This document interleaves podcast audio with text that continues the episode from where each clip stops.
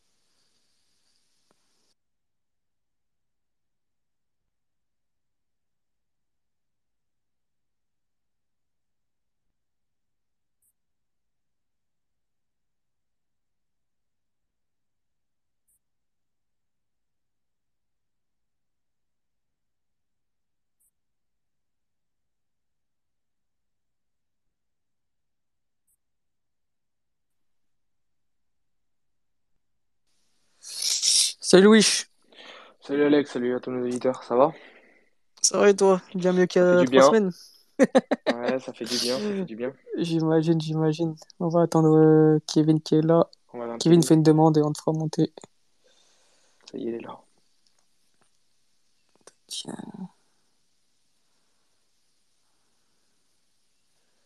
on va attendre Kevin. Et puis voilà, on va commencer. hein. On va commencer cette soirée. Salut Kevin, ça va? Hop, ouais, vous m'entendez bien? Ouais, nickel. Il y a un petit grisaillement, mais sinon ça va, on t'entend. Ok, ça marche. Bon, les gars, on va, on va commencer. Bien, bonsoir à tous. Merci d'être euh, présents pour, euh, pour ce space. Vous commencez à avoir l'habitude euh, depuis, euh, depuis trois journées. On fait des petits spaces après les après-matchs, euh, notamment bah, tout, de tous les clubs portugais. Donc, euh, on ne va pas déroger à cette règle. On en a fait un ce soir. Demain, on sera présent en live sur YouTube. Et jeudi, on fera sûrement aussi un space après le match de, de, de Braga. Donc voilà, bah, merci à tous. On va, bah, les gars, on va tout de suite commencer par, euh, par le Sporting. Bon, il n'y a pas de Portingiste avec nous ce soir, mais euh, je pense qu'on a tous vu le match, donc on va pouvoir le, le débriefer, même s'il n'y a pas grand-chose à dire. Euh, que dire à part que qu'ils se sont mis une épine dans le pied tout seuls. Euh, voilà. Vous avez très bien entamé ce match-là avec ce, ce superbe but de, de Trincão au bout de 50 secondes. Euh, il n'y avait rien qui laissait présager une victoire marseillaise. Bien au contraire, on sentait vraiment un Sporting qui était au-dessus dans toutes les sorties de balles. Et, euh, tu sentais vraiment qu'il y avait un, ça rentrait comme dans du gruyère dans la défense marseillaise, notamment avec un Edwards qui était monstrueux entre les lignes et qui trouvait assez facilement euh, Trincão ou Pedro Gonçalves dans la profondeur. Vraiment, euh, moi je voyais le Sporting s'imposer assez largement. Je voyais pas du tout Marseille répondre présent et, j'ai l'impression que, Marseille jouait encore avec la boule au ventre. Et puis il y a eu cette, euh, voilà, cette, euh, cette prestation indigne de Haddad, euh, honteuse. Il, a tué son équipe toute seule, enfin tout seul, comme un grand, sans rien demander à personne.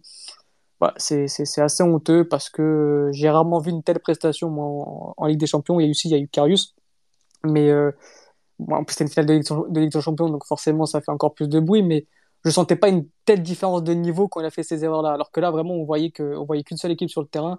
Et t'as en fait t'as Adan qui a, qui a remis Marseille sur les rails, il a lui tout seul en faisant trois erreurs en 10 minutes. Enfin, c'était juste hallucinant. Louis, je, je sais pas ce que t'en as pensé.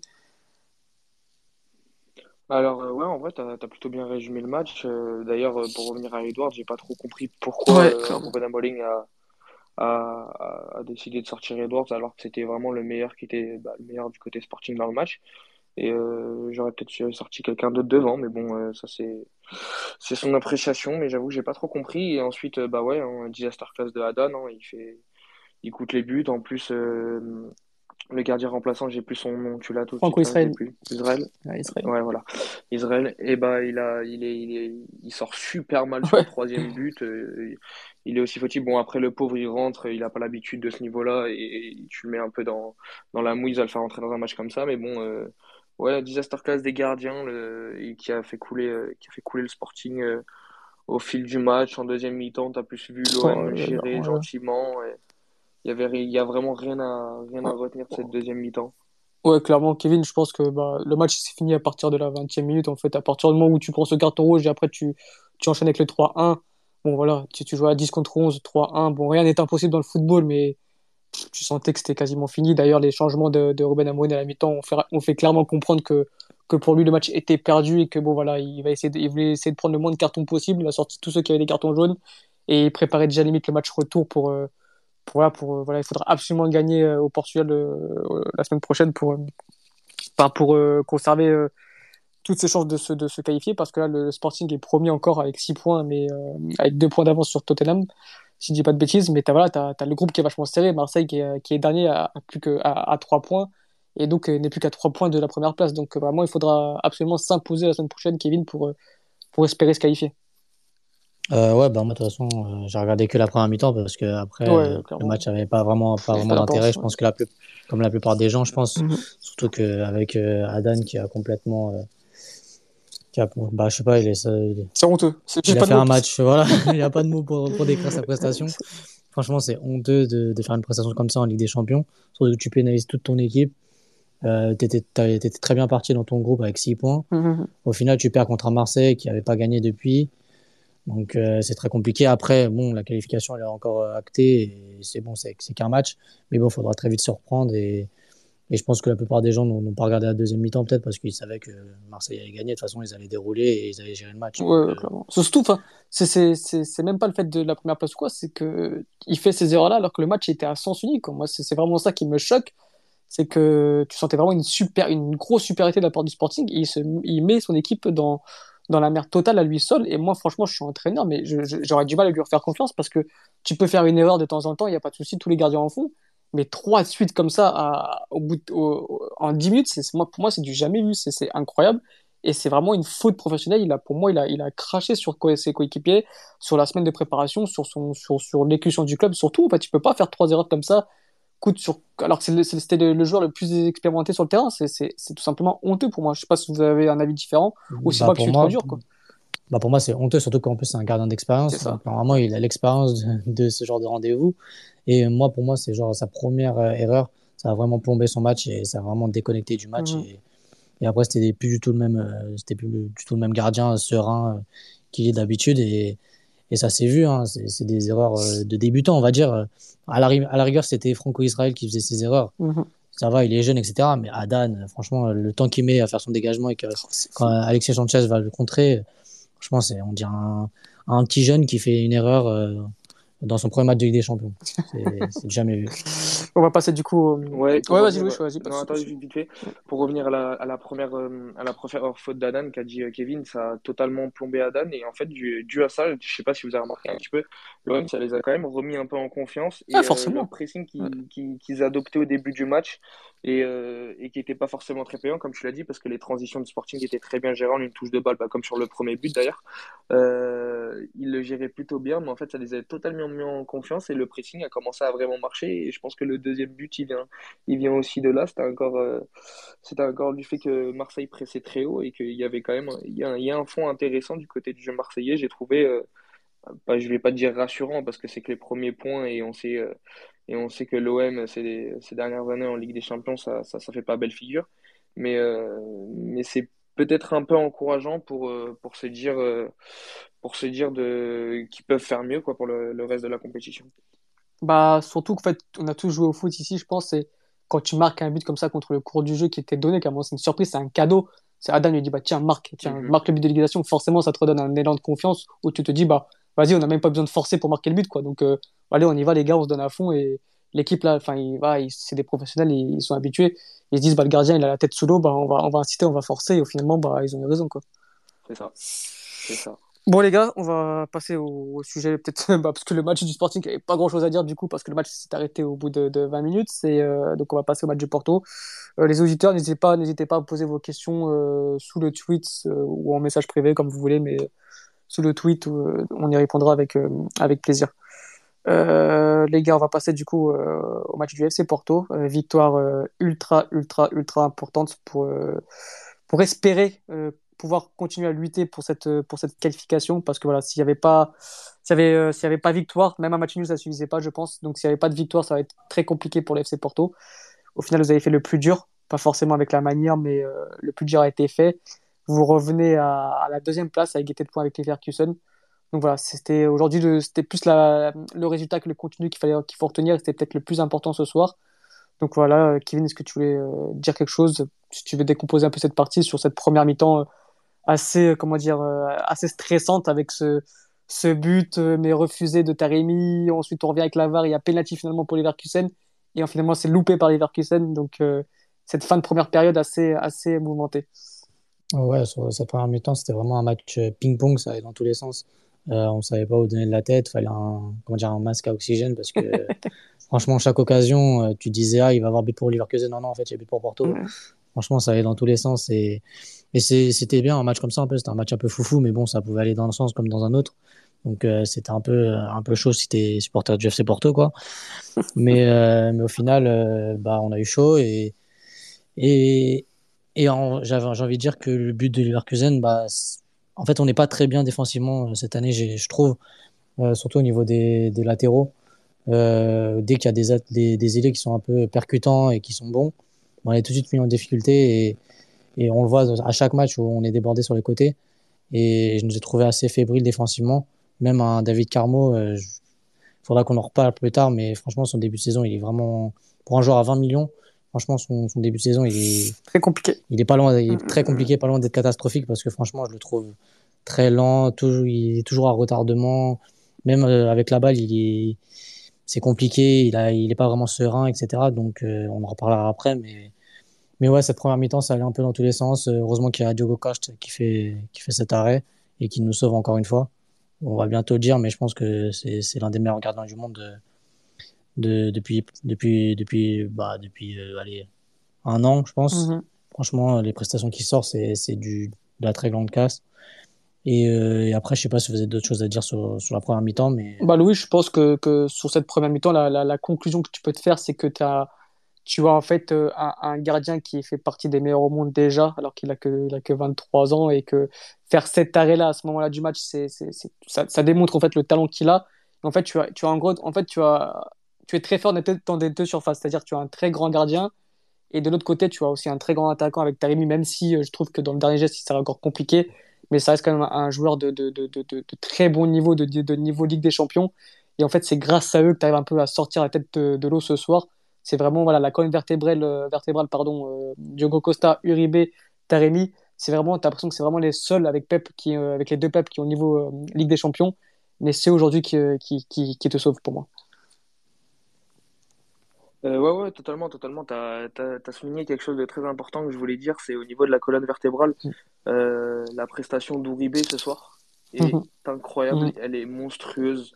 Bon, j'ai envie de dire à son habitude, mais aujourd'hui, vraiment, c'était, il était partout sur le terrain. Et d'ailleurs, j'ai, je commence à bien aimer euh, la paire qu'il fait avec Stack. Je mhm. trouve qu'il commence à se compléter pas mal. D'ailleurs, j'ai bien aimé le match de Stack aujourd'hui. Les deux gros volumes de jeu, des grosses récupérations, des bonnes passes. Bon, encore un peu de déchets techniques, ce que j'ai souligné, mais ça, c'était des deux côtés des équipes du fait que le, le, rythme du match était un peu fou.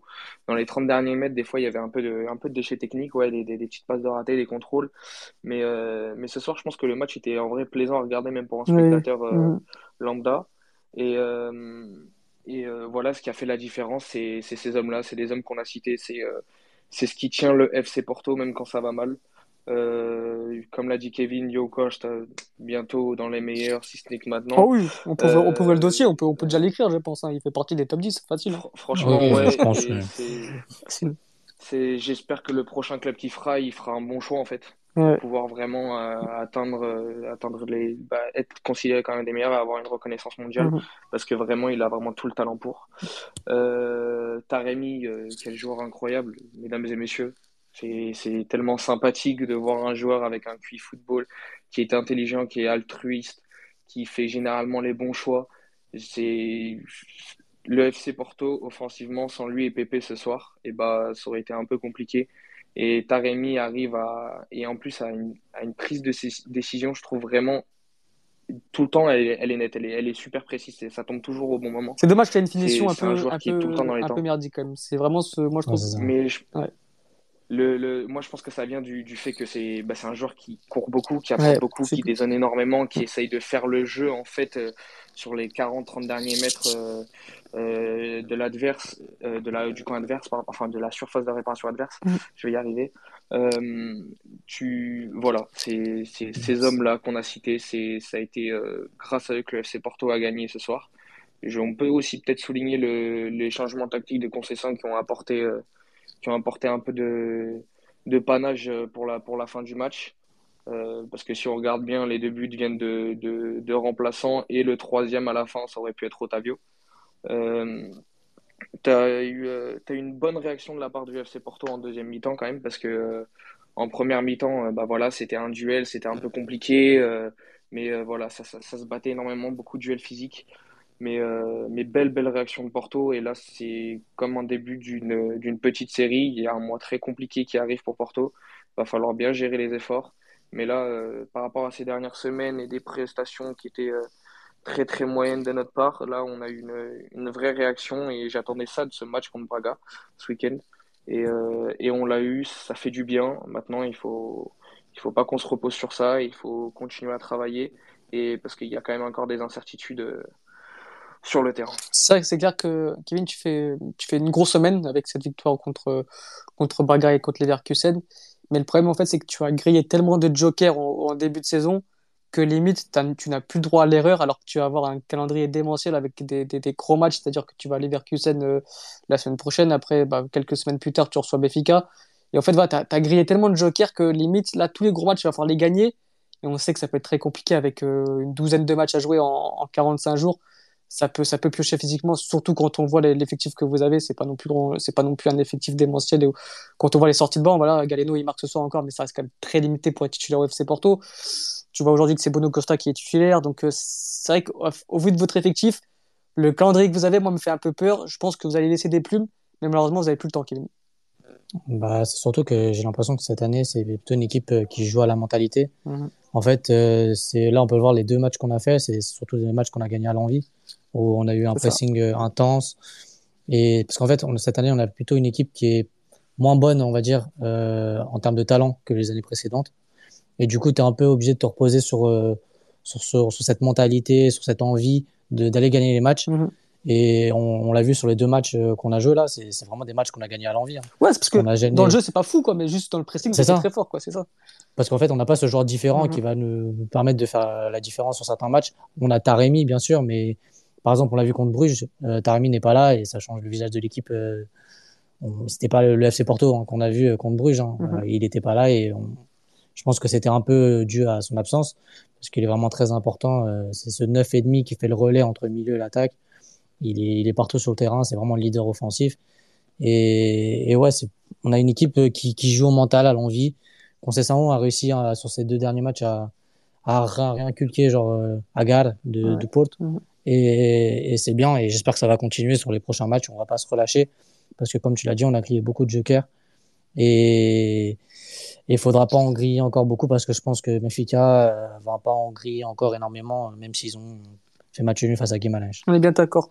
Louis, la semaine prochaine, bah, match encore très important, euh, forcément avec des champions, même si tu as, été une rencontre aussi ce week-end dans le championnat portugais. Mais euh, bah, la semaine prochaine, c'est un peu le kit ou double, c'est-à-dire que si tu gagnes, tu, tu remets les pendules à l'heure et tu peux continuer vraiment à, tu peux croire vraiment à une qualification. Si tu perds, c'est quasiment fini. Euh, voilà, c'est un match en Allemagne. Comment tu, tu le sens ce match, ce match retour contre les Leverkusen, qui de, vont aussi de, de, leur côté devoir absolument gagner pour, euh, pour espérer se qualifier? Faut que tu coupes ton micro, Louis. Alors au niveau de la confiance, ouais, au niveau de la confiance, euh, c'est euh, c'est compliqué parce qu'on peut dire que ça peut faire du bien, mais tout peut très vite chuter parce qu'on va pour le Timounéens, ça reste ça reste un, un terrain compliqué à jouer. Ouais, j'attendais. elle était facile. Elle, elle était facile, celle-là. elle était super facile. Non, mais, euh, mais euh, sérieux, on sait que en fait, là, les deux derniers matchs, bah, c'est quand même des matchs qui, qui sont pour Conseil on en a parlé, c'est des matchs où ils préparent souvent par rapport à l'adversaire. Et moi, je veux une continuité, en fait. Et là, la continuité, elle n'y est pas encore. Il y a eu une réaction il y, a, eu ce qu'il fallait pour pouvoir enfin vraiment lancer la saison, mais euh, il n'y a pas de continuité. Donc la continuité va passer dès Pokémon ce week-end pour pouvoir vraiment être rempli de confiance et pouvoir enchaîner avec les Verkusen là-bas et essayer d'aller prendre euh, bah, la victoire déjà, mais au minimum des points, parce que sinon ça risque d'être très compliqué pour la suite. Mais, euh, mais comment je le sens, bah, c'est un peu compliqué. Sait pas s'il y aura des blessures, etc. Mais vu comment on est lancé, j'ai envie de te dire que ça, ça peut bien partir. Mais, mais, mais j'ai beaucoup de méfiance parce que j'ai l'impression qu'il y a quand même un, il y a quand même, ça, reste quand même fébrile un petit peu. C'est pour ça que je, j'attends un peu plus. J'attends, j'attends de l'affirmation de la part de certains et j'attends une, une, vraie affirmation sur le terrain du côté tactique et, et de la part de, beaucoup de gens. Bah c'est ça en fait, tu peux pas non plus être très en extase ce soir et même après le match de Braga parce qu'en fait tu gagnes tes matchs mais comme a dit Kevin au mental. C'est-à-dire que tu n'as pas vraiment un contenu flamboyant où tu peux te dire vas-y on se repose sur ce qu'on a fait ce soir pour pouvoir continuer à progresser. Non, c'est vraiment des victoires euh, mentalement. Voilà, tu es, parti chercher, ces victoires grâce au mental. Et on sait que pendant 37 journées, 34 euh, journées, voire plus, parce qu'il y aura au moins une cinquantaine de matchs avec les des Champions, la Coupe d'Europe et la Coupe du Portugal, tu vas pas pouvoir gagner tes 50 matchs qu'au mental, tu vois. Donc c'est là où vraiment, moi, bah, je suis pas, je, suis inquiet, oui, non, pour le respect Porto, parce qu'il va vouloir quand même montrer autre chose dans le contenu et, ne pas gagner tes matchs que, qu'au mental, parce que forcément, au moment où tu vas lâcher, parce que on ne pourra non plus, euh, euh, comment dire, tenir, euh, tenir en haleine ces joueurs pendant, pendant encore 7-8 mois. Donc je pense que voilà, vraiment, dans le contenu, Kevin, tu dois quand même progresser, avoir une sorte de progression linéaire, chose qu'on voit, mais vraiment, encore une fois, qu'au mental, pas vraiment dans, dans le contenu du jeu. Ouais, après, je trouve que ça va être compliqué de progresser parce qu'il y a des joueurs qui, sont, qui ont un talent moindre que ce qu'on avait avant. Mm-hmm. Donc ça va être encore plus dur de les faire progresser. Il va, ça va mettre encore plus de temps. Parce que là, on a des joueurs qui arrivent, mais par exemple, par moi, je le, pour, pour moi, pour la Liga c'est très très bien. Mhm. Après, je pense que pour passer le cap, il va lui falloir encore un peu de temps. Mais je pense qu'il peut arriver à un très bon niveau et peut-être à un niveau euh, peut-être européen. Mais ça va mettre du temps encore. Et après, il y a encore des joueurs, euh, franchement, Uribe, oui, Uribe, lui, il a le niveau européen. Mais il y a des joueurs comme ça qui, qui manquent encore de. Comment dire Ils n'ont pas un talent pour, euh, pour jouer plus haut, à part euh, le niveau liganoche. Par exemple, un Bruno Coste, qu'est-ce qu'il fait titulaire euh, C'est Porto, c'est honteux. Qu'est-ce qu'il fait titulaire ouais, C'est Porto. Il va pas progresser, on sait très bien qu'il va garder ce niveau-là. Et il y a des joueurs comme ça. En fait, c'est même pas un joueur qui peut dire qui, qui, qui, qui va progresser ou quoi, s'il t'apporte rien, en fait, tactiquement parlant. C'est juste un défaut. Tu le vois, mais il est là juste pour, j'ai l'impression, pour faire le 11 parce que voilà, tu sais, as des joueurs moyens, mais qui, qui vont t'apporter un truc dans l'équilibre, dans, dans, dans l'aspect défensif, dans leur placement, dans le contre-pressing ou quoi.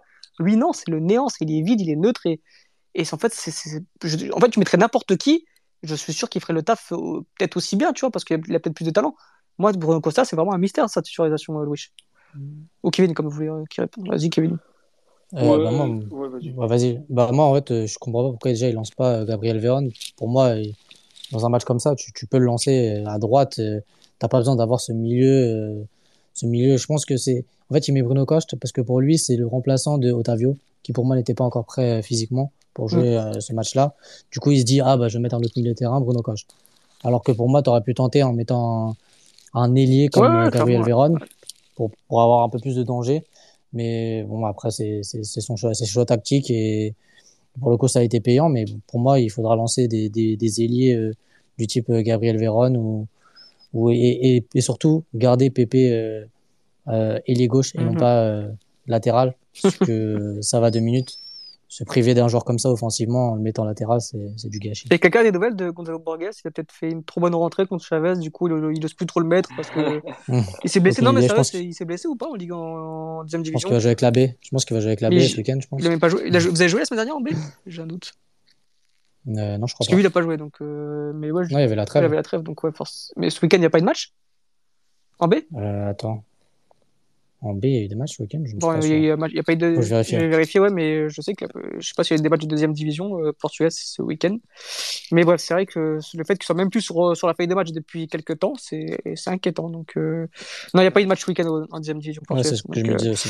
Mais euh, ouais, ouais, il, il apparaît même plus en feuille de match. Dis peut-être qu'il est blessé, peut-être que je sais pas. Parce qu'il n'a même pas été convoqué en espoir. Donc, euh, bon, je sais pas ce qui se passe avec euh, Gonzalo Borges, mais c'est bizarre. les gars, on va passer mm. au top flop si vous avez plus quelque chose à à redire sur le match Est-ce que vous avez euh, quelque chose à rajouter sur, euh, sur le match de ce soir en termes tactiques ou de jeu ou d'analyse? Je voulais rebondir juste sur euh, ce qu'a dit Kevin. Vas-y, Louis.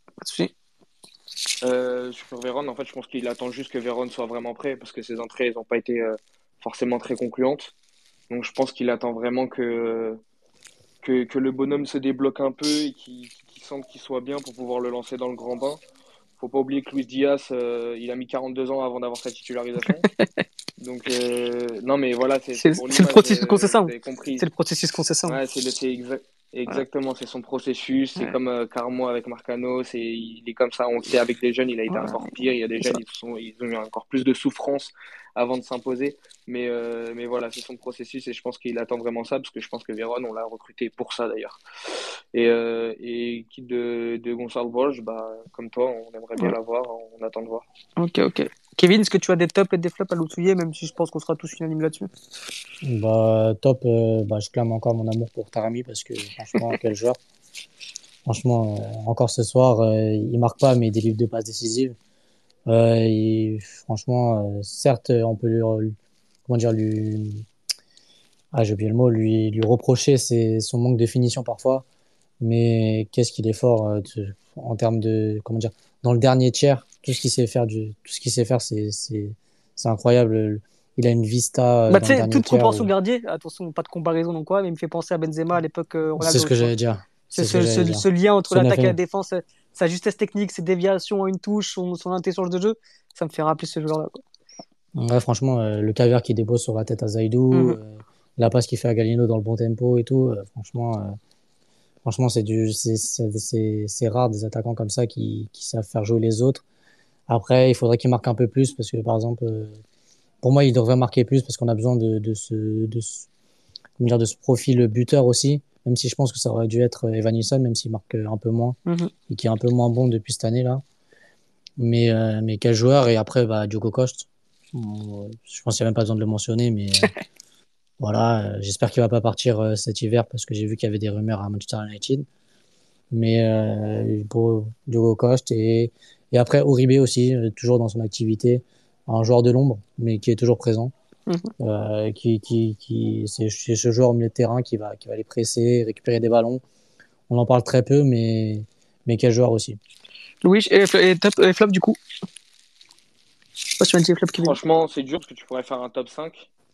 Mais, euh, mais ouais, là, comme ça, euh, je te dirais Léo Coste, Pépé et Taremi. Hein. Ouais, et en flop, vous n'avez pas dit les flops? Simple, en vrai, on va, on va flop. d'accord. Ah, flop ah. Carmo. Vas-y, moi, vas-y. Carmo. Moi, David Carmo, je trouve que pour moi, c'est un flop. Euh, parce que je le trouve euh, dépassé dans ses interventions, pas serein à la relance. Euh, je le trouve fébrile, en fait. Euh, j'ai pas l'impression de voir le, le David Carmo qu'on voyait à Braga. Je sais pas ce qu'il a, peut-être c'est l'adaptation. Peut-être c'est le fait qu'il joue dans une défense à 3 à Braga et que là il joue dans une défense à 2.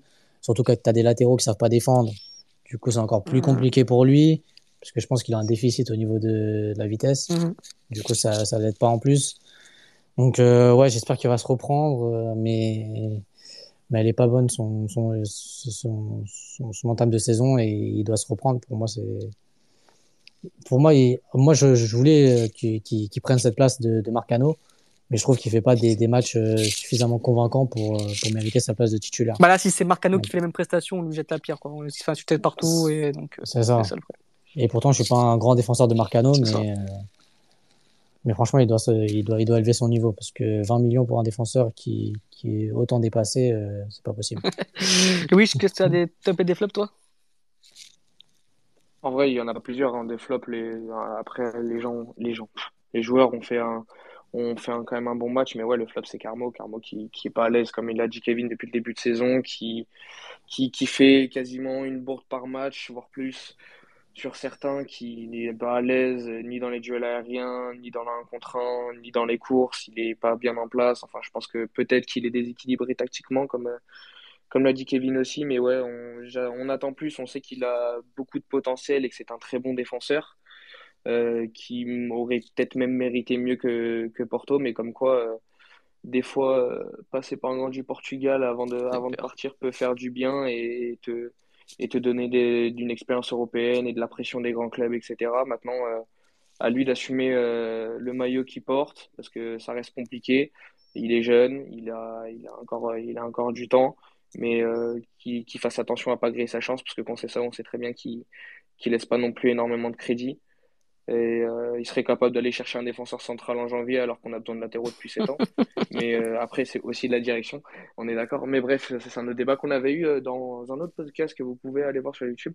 Et, mais du coup, voilà, Carmo en, grand flop. Et j'espère vraiment qu'il va, va se réveiller parce qu'en vrai, ça pourrait vraiment nous faire du bien défensivement car on sait qu'on est un peu fébrile là-dessus. Bah, surtout quand tu vois la prestation d'Mbemba juste avant Tu vois, tu te dis quand même que tu as perdu un excellent joueur libre et derrière, tu as recruté un, un, joueur qui est excellent. Attention, on va pas remettre les qualités de, de Carmen en cause, mais tu sens quand même qu'il y, y, a une grosse différence de niveau. Et c'est surtout ça. C'est moi, quand je suis passé de Mbemba au match de Carmo ce soir, je me suis dit, ouais, t'es vraiment pas gagnant en change pour l'instant. Après, dans l'avenir, euh, ce sera sûrement différent, mais pour l'instant, t'as conscience, je pense qu'il doit, qu'il doit fort, euh, fortement regretter le départ de, du Congolais. Pour moi, en plus, la, la charnière, elle, la charnière, pour moi, elle est assez lente, en fait. Parce que mm -hmm. c'est Pep et Carmo, ils n'ont pas l'air très, très compatibles. Pour moi, ça manque d'un mec comme Mbemba, quoi. Un mec qui va vite derrière et mm. qui peut rattraper, par exemple, l'année dernière, on voyait pas mal de fois Mbemba rattraper les erreurs de Pep euh, grâce à sa vitesse. Et, et là, on l'a pas cette année avec Carmo, parce qu'il est aussi un peu lent. Ouais, du coup, euh, je sais pas comment faire pour, euh, pour avoir une meilleure assise défensive, mais peut-être acheter des, des, des, bons latéraux aussi, ça, ça pourrait aider. Non, mais généralement, quand tu as ce manque de vitesse un peu de tes défenseurs centraux, tu passes à une défense à 3 pour justement compenser un peu et avoir cet équilibre et cette couverture essentielle et sans cesse dans une, couverture, dans une défense à 3. Mais malheureusement, je pense que Consistant, ne... il a, je crois qu'il a adopté une fois la saison dernière contre Gilles Vessine, si je dis pas de bêtises. Et ça a été un flop total, donc euh, je pense pas qu'il retentera l'expérience. Euh, oui, c'est ce que tu as des tops, mais je pense que c'est comme, le, comme Kevin et comme on l'a dit en début d'émission, c'est les trois qu'on avait cités en, en, tout début. Ouais, ouais, c'est cela, c'est ce que bah, je l'ai, ce que j'ai dit, Giocost, Pep et Pepe, pardon, et, et, et, Uribe. et, euh, et non, Taremi, Taremi, Uribe, c'est Taremi, ce que ouais. dit. Et Taremi, ouais, voilà. En vrai, c'est comme je l'ai dit, tu peux faire un top 5, mais euh, des trop grosses performances des trois. Et comme on a dit, c'est la clé, la colonne vertébrale avec Uribe, etc. Donc, euh, bah, depuis on le début de saison, se baser sur les ça. trois. Maintenant, il faut aller, faut aller plus loin. Ouais, c'est ça, c'est ça. Depuis le début de saison, c'est les trois meilleurs, quoi. ouais, clairement. Ouais, ouais. ouais la colonne vertébrale, ouais, c'est ça.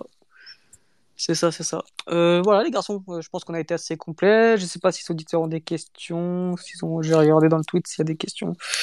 Je crois pas. Donc, je pense qu'on va, pouvoir. Euh, bah, si vous avez un dernier mot euh, à dire, euh, je vous écoute. Sinon, on va pouvoir euh, clôturer ce, ce, space et, passer et passer au dossier suivant, le match de, de, votre plus grand rival qui est Béfica.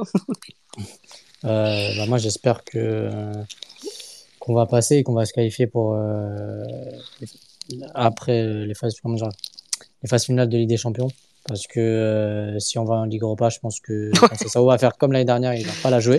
C'est ça, c'est ça. Du coup, euh, j'espère vraiment qu'on passe et que ça va être, que le match prochain va être déterminant parce qu'il faudra impérativement gagner. Et au-delà de ça, il faut, c'est un impact financier qui est extrêmement important pour vous. C'est voilà, c'est, il faut absolument passer pour euh, parce que je crois que c'est encore 15 ou 20 millions de plus dans les, dans, dans, dans, dans les poches et mmh. ça vous évitera en fait de perdre un joueur important euh, lors du, du mercato hivernal qui pourrait être par exemple Pep, donc euh, Pepe. Donc euh, c'est pour ça que pour moi la qualification est, est d'autant plus importante. Ou du Cocoche, ouais, donc, euh, exactement. C'est pour ça que la qualification est encore plus importante, Louis. Oui, tout à fait, tout à fait. Ça va être très important et même pour le côté financier, on, on sait très bien que on est encore à la recherche de millions et que c'est un peu compliqué de ce côté-là euh, chez nous. Donc euh, être en huitième de Ligue des Champions, c'est c'est bien, bien, bien, bien mieux qu'être en, en 16e, voire en 8e, voire en quart, voire en demi de l'Europa. donc, euh, donc euh, financièrement, c'est bah, c'est vrai, hein, c'est triste à dire en vrai quand on le dit comme ça, mais, mais c'est très vrai. Donc, du coup, rien que sur ce fait-là, c'est très important. Et puis, on espère que la qualif va venir. Attention, il y a encore le chemin va être très long, très fatigant. Ça va être encore très compliqué.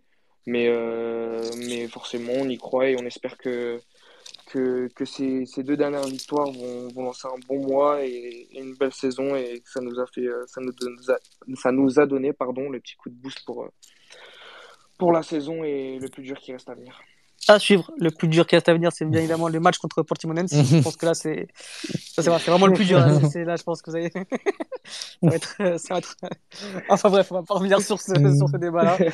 Euh, bah ouais, je vous souhaite. Le Portugal a besoin d'un grand FC Porto. C'est une vitrine, c'est la vitrine avec. Euh, avec Benfica ces dernières années, avec Braga aussi en Europa League, mais voilà, c'est vrai que, que le Portugal a, a besoin d'un d'un grand FC Porto en Europe et, et, et, quand même ça fait euh, ça fait longtemps qu'on n'a pas vu un grand parcours de Porto, même s'il y a eu des quarts de finale, mais je parle vraiment d'un très grand parcours, c'est-à-dire bah, aller au, dans le dernier carré, même si ça me semble très compliqué cette saison. Mais voilà, on a besoin de, de ça au Portugal, surtout pour, pour l'indice UEFA. Donc, euh, donc voilà, donc c'est cool que votre première victoire a fait du bien. Et on espère que ça va continuer ainsi les, les garçons. Donc euh, voilà, je, on va clôturer ce space. Euh, j'espère que. Bah, merci tout d'abord à nos auditeurs d'être d'être là ce soir euh, dans cette 23h37. Donc on est encore nombreux, donc ça fait plaisir. Et merci à vous, Kevin, Louis, d'avoir participé. Et voilà, je pense qu'il y a des mentions spéciales à faire ce soir, si vous avez gardé quelque chose sous le coude. Euh... Moi non plus. non, j'en ai pas. Il n'y en a pas. Donc, voilà. si, à part le, si le beau geste, le beau geste du tifo du drapeau iranien qui a été, euh, qui a été mis au stade ce soir, c'était sympa comme geste. On sait ce qui se passe là-bas et, et, et, le soutien à Taremi qui s'est positionné euh, politiquement aussi. Donc, euh, donc pour les deux sens, j'ai bien aimé ce petit geste. Et on peut même parler aussi de, de, de, des gestes de, de Sergio Conceição avec qui, est, voilà, qui est rendez-vous à voir des, des enfants malades. Avec euh, il a été euh, avec euh, avec Alvaro Pacheco et Petit qui sont, sont partis rendre visite à des, des, enfants malades. Donc voilà, c'est des très beaux gestes et c'est des gestes qu'on aime voir dans le football. Ça, ça, change un peu de tout ce qu'on peut voir dernièrement. Donc donc voilà c'est très bien et c'est très beau de la part du, du FC Porto.